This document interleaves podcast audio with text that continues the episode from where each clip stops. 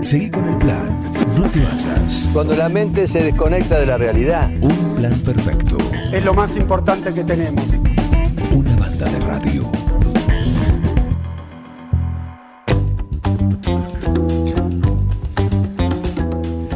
...23 minutos pasaron de las 10... ...muy linda mañana tenemos el 9 de julio... ...con calor agradable... ...pero también con un sol muy, muy lindo... ¿Y está María Vélez con nosotros? Perdón, con... Para hacer su Los efectos del aire. Sí, el aire acondicionado, pero bueno, estamos Ya en época, calor. ¿eh? Eh, La escucharon, María Vélez. Está como cada miércoles acá en nuestra sección Detrás de escena. Sí. Bienvenida. Muchas gracias. ¿Cómo va? ¿Todo bien? Muy bien, Bueno, muy bien. Me alegro, me alegro. Bueno, tenemos un invitado, un amigo de la casa, ya. Ya hemos charlado con él el año pasado, pero no para, es una máquina, siempre está haciendo algo nuevo. Ahora presentó su unipersonal, lo vamos a ir a ver desde 9 de julio y yo digo, tenemos que charlar unos minutos y saberlo todo eh, de muerde el unipersonal que está haciendo Luciano Cáceres. Hola Lu, ¿cómo estás? Hola María, bueno, hola a todos ahí, hola a todo el 9 de julio. Qué lindo tenerte de nuevo, por lo menos No, para, mí, cerquita. para mí un placer, un placer y, y bueno, saber que este viernes no y el otro venís para acá y venís con una banda de 9 de julio, me parece un plana. Sí, sí, te digo, esto es un viaje de ida, porque una vez que llegamos, como digo yo, después no hay vuelta atrás, pero te vamos a esperar el 9 de julio, te seguimos esperando. Eh, Así es, así es y, y- y bueno, no, la próxima hay que llevar muerde para allá también. Sí, sí, sí, sí. Es- Lu, escúchame, contanos un poco, bueno, eh, primer unipersonal como actor, contanos eh, a la audiencia la experiencia, de qué se trata y cómo fue el estreno. Bueno, eh, arrancó muy bien. La verdad que nos propusimos hacer seis funciones este año y eh, se agotaron en la primera semana. Así que sumamos una nueva función el 24 a las 22.15 horas en el Teatro Moscú. Eh, la experiencia es eh, muy distinta a todo, ¿no? Porque no tenés el otro compañero actor o los otros compañeros actores en el, en el escenario. Entonces estás ahí solito y más que nunca este, se vuelve la idea de complicidad con el espectador, más que nunca, y la verdad que es una experiencia hermosa, muy intensa. No te digo que, que no, no me aterra todavía y eso, pero, pero la verdad que la estoy pasando muy bien. Y Muerde es la historia de René, un pibe que a los 10 años el padre lo, lo abandona en una carpintería de ataúdes. Antes, ya cuando nació, fue abandonado por su madre. El padre lo abandonó porque armó una nueva vida con una nueva mujer, tuvo otro hijo.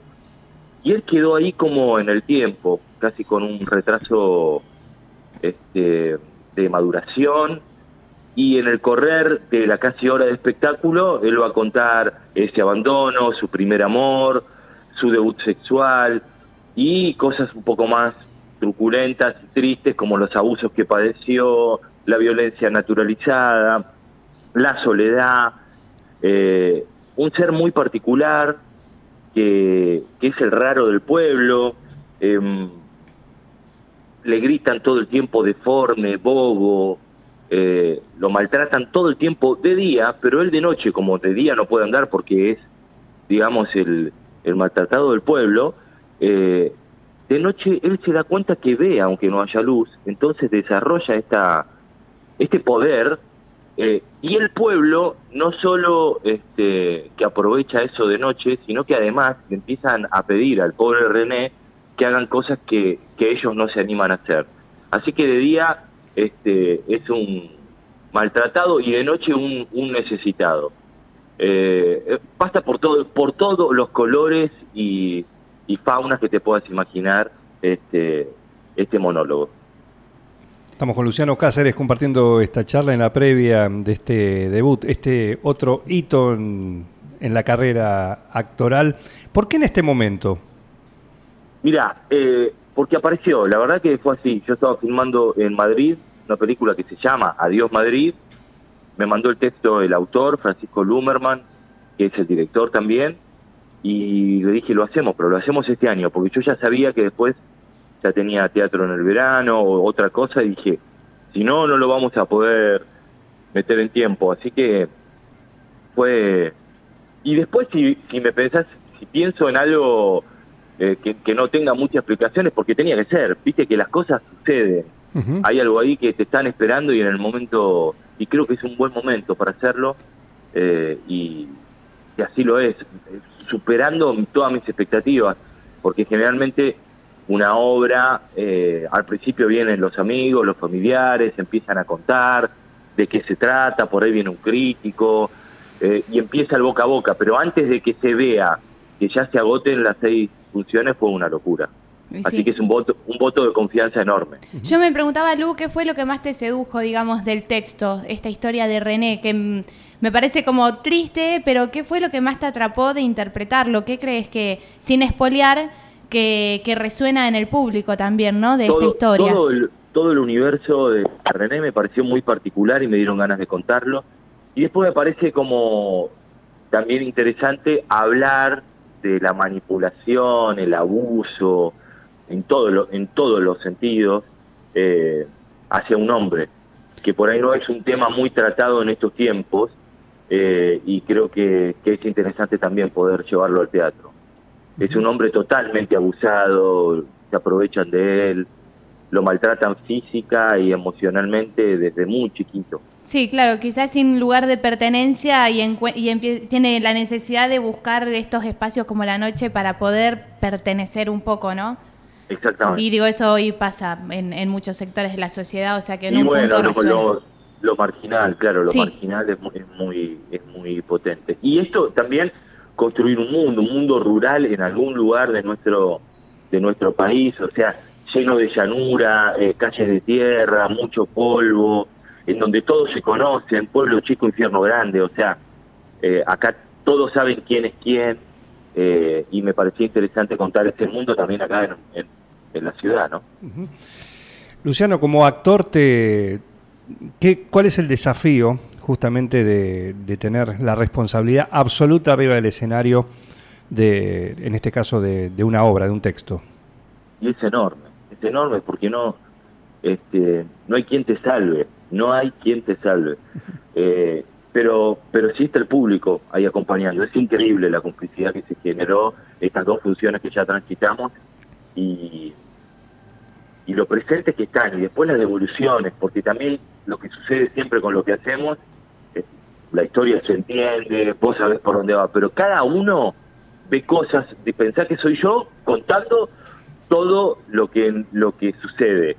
Y el público ve los personajes que vos presentás, el lugar, las situaciones, y es hermoso que sean cómplices y construyan todo lo que no hay, porque es un espacio despojado. Obviamente hay una escenografía de Agustín Garbelotto, que María lo conoce, que trabajamos en cantidad de obras con él, pero pero es imaginación pura, es complicidad, este, y construir todo lo que no se ve, y es hermoso porque lo ven todo, y así que quiere decir que estamos haciendo un buen trabajo. Luciano Cáceres, con él estamos hablando hoy en la columna de María Vélez, detrás de escena un lujo tenerlo nuevamente a Luciano. Eh, por lo que decís, este tipo de obras son, entre comillas, muy fáciles de para salir de gira. ¿Está planteado esto? Sí, sí, sí. La verdad que era eso. Hace años, María lo sabe bien, sí. tuvimos la posibilidad de viajar con un montón de obras y después, porque no se conseguían los pasajes, porque eran muchos, por las agendas, por la escenografía grande, se nos complicaba. Y en este caso, bien tiene escenografía, entra en un auto, así que vamos a hacer muchos kilómetros. Bueno, bueno, que a mí eso me trae la ilusión de que vamos a lograr que Luciano Cáceres venga 9 de julio. Claro que sí. Claro que sí. Obvio que sí. Bueno, ¿cómo sigue la agenda? ¿Qué se viene para el verano? ¿Cómo son los planes? Comencé los ensayos del Beso, la obra de Nelson Valente, que también dirige. Ah, mira. Con, Luciano Castro, Jorgelina Ruzzi y Mercedes Funes. Eso va a ser para Mar del Plata a partir del 26 de diciembre. Y en este momento estoy en el último mes de, grabaciones de Buenos Chicos, la novela que sale por la pantalla del 3. Eh, recuerdo cuando hablamos con vos mm, en marzo, abril de, este año. Creo que fue el año pasado. Eh, Fines del año pasado, creo. O por ahí, bueno. Sí, por ahí. Una cosa así. Tenías un calendario muy, muy apretado, muy, muy lleno, una agenda, en, como bien decías, no solo acá, sino también eh, en España. Hablabas de la película de terror también. y después, últimamente también vimos Frágiles. Sí, la serie de Flow, que todavía está disponible. Está disponible, está, es muy, muy interesante también ahí, con, con una oscuridad eh, muy, muy atractiva. Te queda muy bien la oscuridad, ya lo hemos hablado alguna vez, ¿no?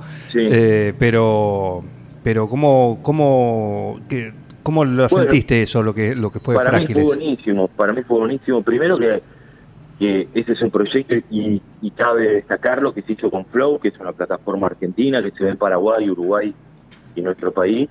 Y después con el proyecto Renacer, que era este incentivo de cultura de la nación para el apoyo de la ficción luego de la pandemia, ¿no? Eh, y, y la verdad que eso, poder este, sumar recursos privados, recursos del Estado eh, para construir ficción me parece clave, cosa que este año no, no pudo ver. Y, y después, bueno, contar ese tipo, ese tipo de historias que estamos acostumbrados por ahí a atraparnos en, en estos thrillers, eh, eh, por ahí más alemanes o nórdicos, que se ven mucho en todas las plataformas Sí. no, y no teníamos el nuestro.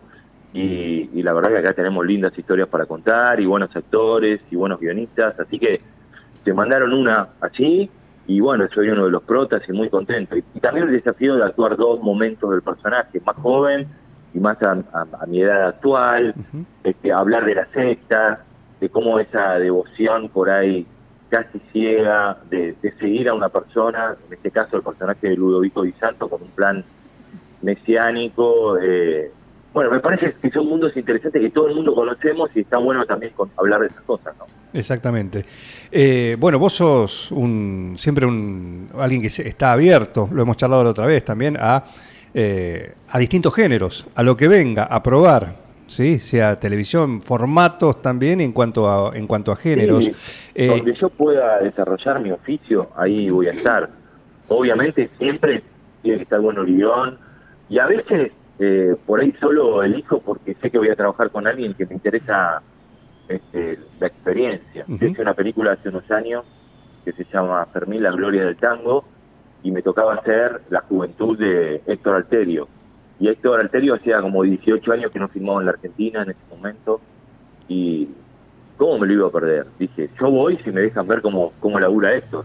Claro. Y yo me iba a rodaje, me quedaba ahí sentado, no solo viendo cuando hacía las escenas, sino que hacía en la espera, porque lo que más tenemos sobre todo en cine es espera, muchas horas de espera, eh, y, y ver cómo regulaba su energía y después cómo se encendía en la cámara.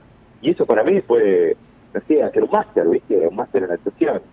Poder ver a uno de los más grandes de nuestra historia laburando. Y así te puedo contar miles, por afinidad con alguna persona, qué sé yo, hay, algo ahí que, que, va, va haciendo que uno vaya eligiendo lo- los proyectos. Obviamente a veces económica es, es la, es la necesidad, eh, bueno, va cambiando ahí los motores.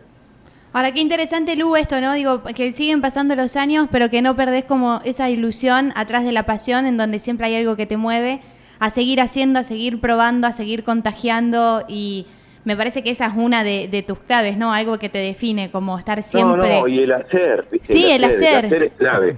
Yo soy ciago y creo que, que no sé si hay muchos oficios en los que en los que eso no se revalide al hacer. Porque vos decís, soy, soy actor. Bueno, ¿y qué estás haciendo? Y no estás haciendo nada. Te agarra una angustia Y sí. terrible. Siempre hay que estar en movimiento, porque además hay que aceitar las piezas que uno tiene, ¿viste? Es, es como, y si no, estar entrenando en paralelo. Bueno, a mí, Eh, es Lu, me pasa que eh, desde que estoy en 9 de julio, viste, yo, bueno, nosotros nos conocemos mucho, pero acá es como que he tomado un movimiento. no, no Te veo, ¿Qué? María. ¿Eh? Te veo. Revolucionaron 9 de julio con la No, biblioteca. pero yo todo. siempre digo que, mm, que yo tengo, o sea, que lo puedo explicar por qué mi movimiento y por qué, digamos, este hacer mío. Y es porque, bueno, yo siempre digo que estuve bajo el ala de Luciano Cáceres, mi, mo- quien, nada, realmente quien me enseñó. eh, y me parece que eso me lo contagiaste de una manera que por ahí los primeros años, el primer año, dos, yo a veces te lo miraba medio como diciendo, ¿qué me está diciendo? ¿Qué le pasa? ¿Entendés? Y después la entendí, después, después la entendí. Y bueno, y hoy no, tú. hoy no lo puedo No, frenar, hoy no lo puedo frenar. Porque además laburabas de otra cosa, habías Sí. estudiado producción y te dije, quiero que seas mi productora, pero nunca trabajé. Digo, soy mi productora. Listo, ya está. No, pero Y quiero arrancamos. de vestuario, te decía yo. sí. Siempre tiene que haber alguien que te dé ahí el empujón, Sí, o te abra la puerta, como, o como uno quiera decirlo. Y después a poner todo y generar carácter y, y aprender no solo del oficio, sino de cómo se transmite, cómo se piden las cosas, uno se va modificando, ¿viste? Sí. Es muy, como me pasa a mí cuando dirijo a otros actores. Sé que hay, hay algunos que no les gusta que le diga nada. Hay otros que hay que marcarles todo. Hay otros que hay que pedirle lo contrario porque son contreras natos, entonces siempre Es verdad. este, te, van a hacer lo contrario. Hay otros que les tenés que hacer creer que se les ocurrió hecho. y a otros que saben laburar ahí en conjunto, digamos. Pero, pero es así. Entonces uno que tiene, que estar muy permeable en esto porque además Sí.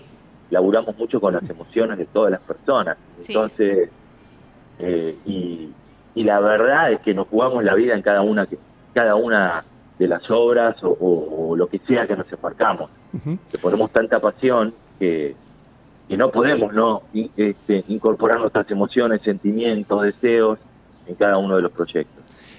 Luciano, eh, recién mencionabas la, la dirección. ¿Proyectos en ese sentido? Sí, sí, hay varios, pero bueno, va a ser recién para el año que viene. Eh, ¿Teatro? Sí, sí, teatro. Teatro y sigue pendiente ahí mi primera película. Pero bueno, eh, no están las cosas dadas todavía para que eso suceda, pero en algún momento vendrá mi primera peli y bueno, ahí preparándome para ese momento. Recién hablabas hace un ratito de, de lo importante a la hora vos de, de elegir ¿sí? Distintas cuestiones. Una de ellas, eh, por supuesto, el guion, el personaje, quién te dirija, quién, con quién compartirías por ahí un, un- elenco, pero el personaje, ¿no?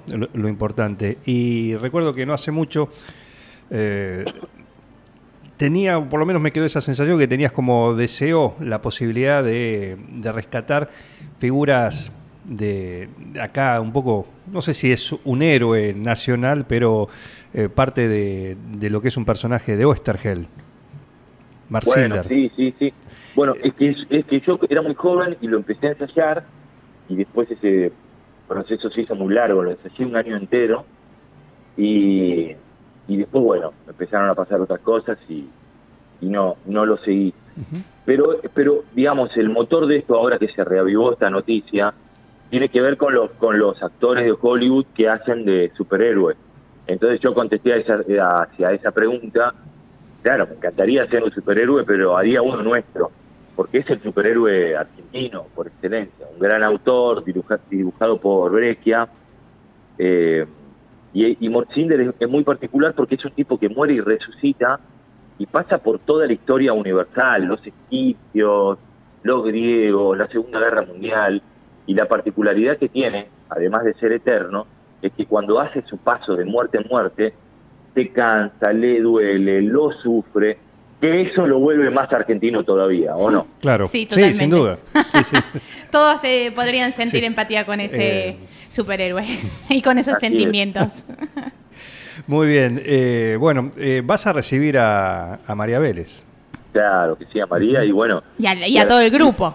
Al, y a la Vélez, compi, como le dice María. al Vélez Tour. Nosotros lo denominamos el Vélez Tour. Que va y viene, va y viene. ¿Hola? Ahí Sí, estamos, ahí estamos. Ahí, ahí te tenemos. ¿Ahí nos escuchás? Sí, te escucho perfecto, Ah. pero no escuché la pregunta. Bien. No, no, decíamos que vas a recibir al Vélez Tour. ¿m? Así Sí, que claro que sí. algún trato especial, porque ella vende, ella vende, viste, no, vengan que vamos a ver a Luciano, va a hacer esto, pero además algún trato especial. Y va a ser, va a ser, claro que sí. Sorpresa, sorpresa. No le, voy- no le voy a decir que voy a entregar mi cuerpo, pero, pero mi alma sí. claro. Ah, por supuesto, claro que sí, claro que sí.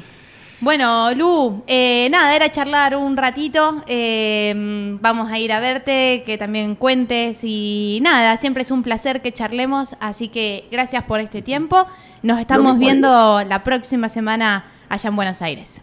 Sí, sí, el otro, el otro sábado nos vemos acá en Buenos Aires y, y bueno, un abrazo para vos también y para todos los oyentes. Te mando un saludo, muchísimas gracias, Luciano. Besos. Una- muy, amable, como- muy amable como siempre. Chau. Muy bien, un lujo, ¿eh? ahí le vamos a caer. Él no sabe lo que es una combi. Yo no, no, no se lo dije. Una, una combi no de Juliense. él no sabe, él no sabe. Yo creo que... ¿Ya está completo? eh, sí, ya está completo. Ajá. Así Seguí con el plan. No te basas. Cuando la mente se desconecta de la realidad, Un plan perfecto. Es lo más importante que tenemos. Una banda de radio.